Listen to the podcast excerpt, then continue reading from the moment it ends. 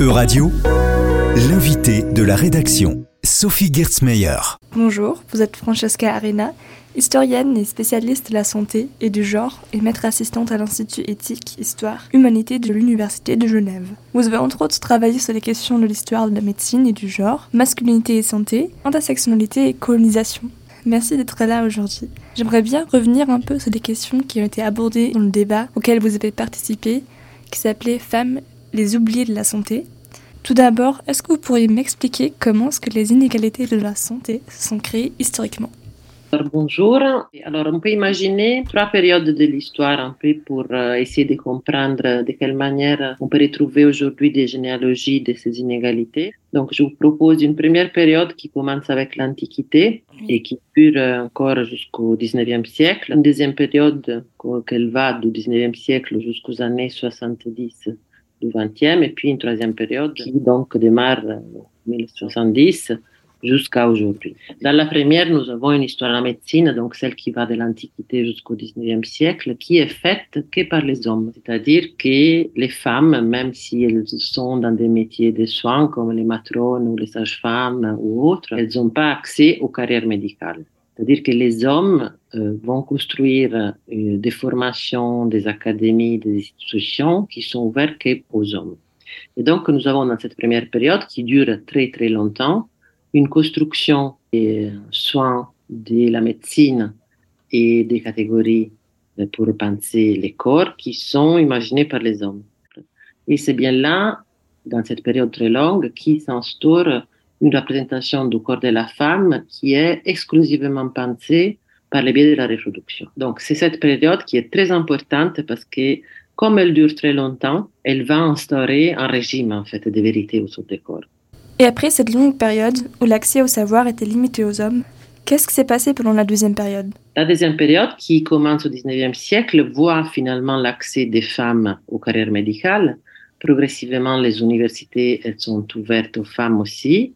Mais malgré cet accès féminin à cette profession et à multiples professions médicales de la santé, va garder en quelque sorte cette empreinte euh, très masculine de la manière de penser la médecine. Pourquoi? Parce qu'en fait, dans un moment où ces carrières s'ouvrent, l'épistémologie qui s'est créée, elle est déjà euh, bien structurée sur cette altérisation du corps des femmes. Donc en fait, les femmes aussi vont reproduire quand elles ont accès à ces savoirs, à cette formation, euh, ces stéréotypes. On peut dire quand même qu'il faudra vraiment attendre les années 70, donc la troisième période que j'ai indiquée, pour qu'on arrive à une véritable critique de la médecine et de la manière de penser les rapports entre les sexes. Là, vous avez principalement parlé des rapports au sexe dans l'histoire de la médecine.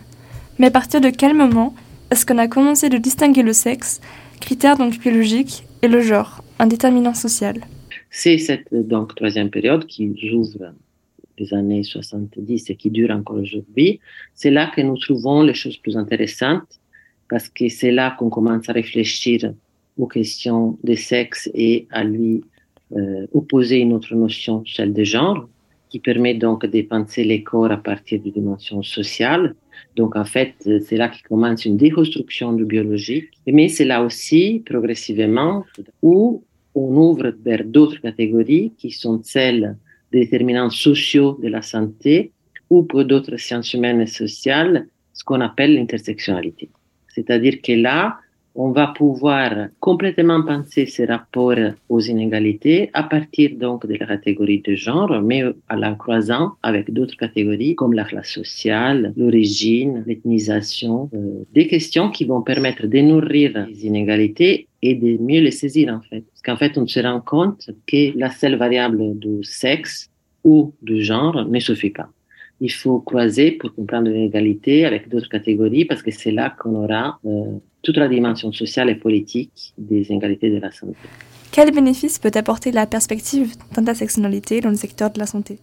Je pense que vraiment, euh, si on n'adopte pas cette perspective intersectionnelle ou si on reste dans un canon classique, celle des déterminants sociaux dans la santé, on risque à nouveau, même avec une dimension qui voudrait être progressiste, d'essentialiser à nouveau les sexes. C'est-à-dire que si on garde que la notion de genre, si on la utilise toute seule elle relève, elle va nous révéler à nouveau des questions de biologie qui finalement, pour la santé, elles sont euh, utiles seulement si pensées dans une dimension sociale. Donc, l'intersectionnalité permet d'avoir des lectures non biaisées, de euh, faire des analyses et une recherche clinique euh, plus efficace et du coup avoir des dispositifs de santé de prévention et des politiques de santé tout court qui sont plus efficaces. Moi, je suis persuadée que c'est cette euh, lutte que nous devons faire aujourd'hui pour que l'intersectionnalité ou les déterminants sociaux de la santé deviennent centraux dans les analyses de la clinique et dans la recherche.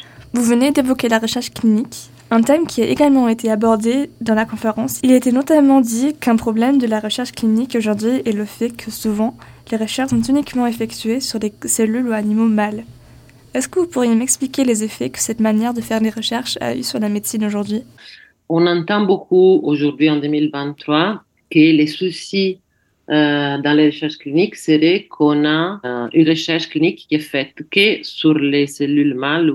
Eh bien, en fait, euh, si on regarde cette question à travers l'histoire, on se rend compte que déjà ce n'est pas vrai parce que c'est seulement à partir des années 30 du XXe siècle, donc il y a, disons, presque 100 ans maintenant, que la médecine elle a commencé à travailler seulement sur le masculin, parce qu'en fait, avant, c'était l'inverse. Ça veut dire, qu'est-ce que ça veut dire ça? C'est un peu peut-être compliqué, mais ça veut dire que nous disposons par le passé des recherches cliniques faites sur les femelles. Et c'est pas ça qui nous a aidé à prendre l'inégalité à l'inverse. Comme en fait, on essentialisait, comme du coup, on infériorisait ces corps, ces phénomènes biologiques, ça servait pas à grand chose. Donc la question c'est pas tant où on fait les recherches, mais c'est comment on fait les recherches. Donc il faut tenir un peu en tête ces mouvements de l'histoire parce que des fois on trouve des solutions qui en fait on a déjà utilisées par le passé et qui n'ont pas donné des fruits. La question n'est pas tant sur quel type de cellules on fait les recherches, mais comment la recherche est effectuée. Il est important de comprendre pourquoi nous avons fait les recherches d'une certaine manière dans le passé et d'en finir avec l'essentialisation des corps des femmes et des hommes en faveur de plus de catégories, d'une perspective d'intersectionnalité. Mais est-ce que médecine totalement sans genre est possible? Aujourd'hui, non.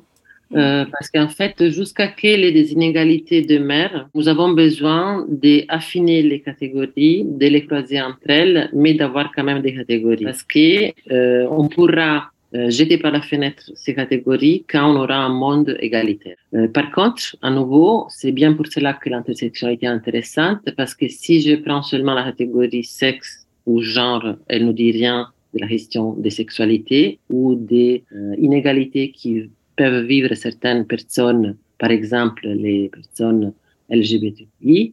Donc c'est là qu'il faut croiser, c'est-à-dire il faut parler justement des catégories qui nous permettent de euh, comprendre complètement le monde social dans lequel nous vivons. Vos recherches ont également prouvé que le corps des femmes a été sujet de plus d'études que celui des hommes. Oui, tout à fait.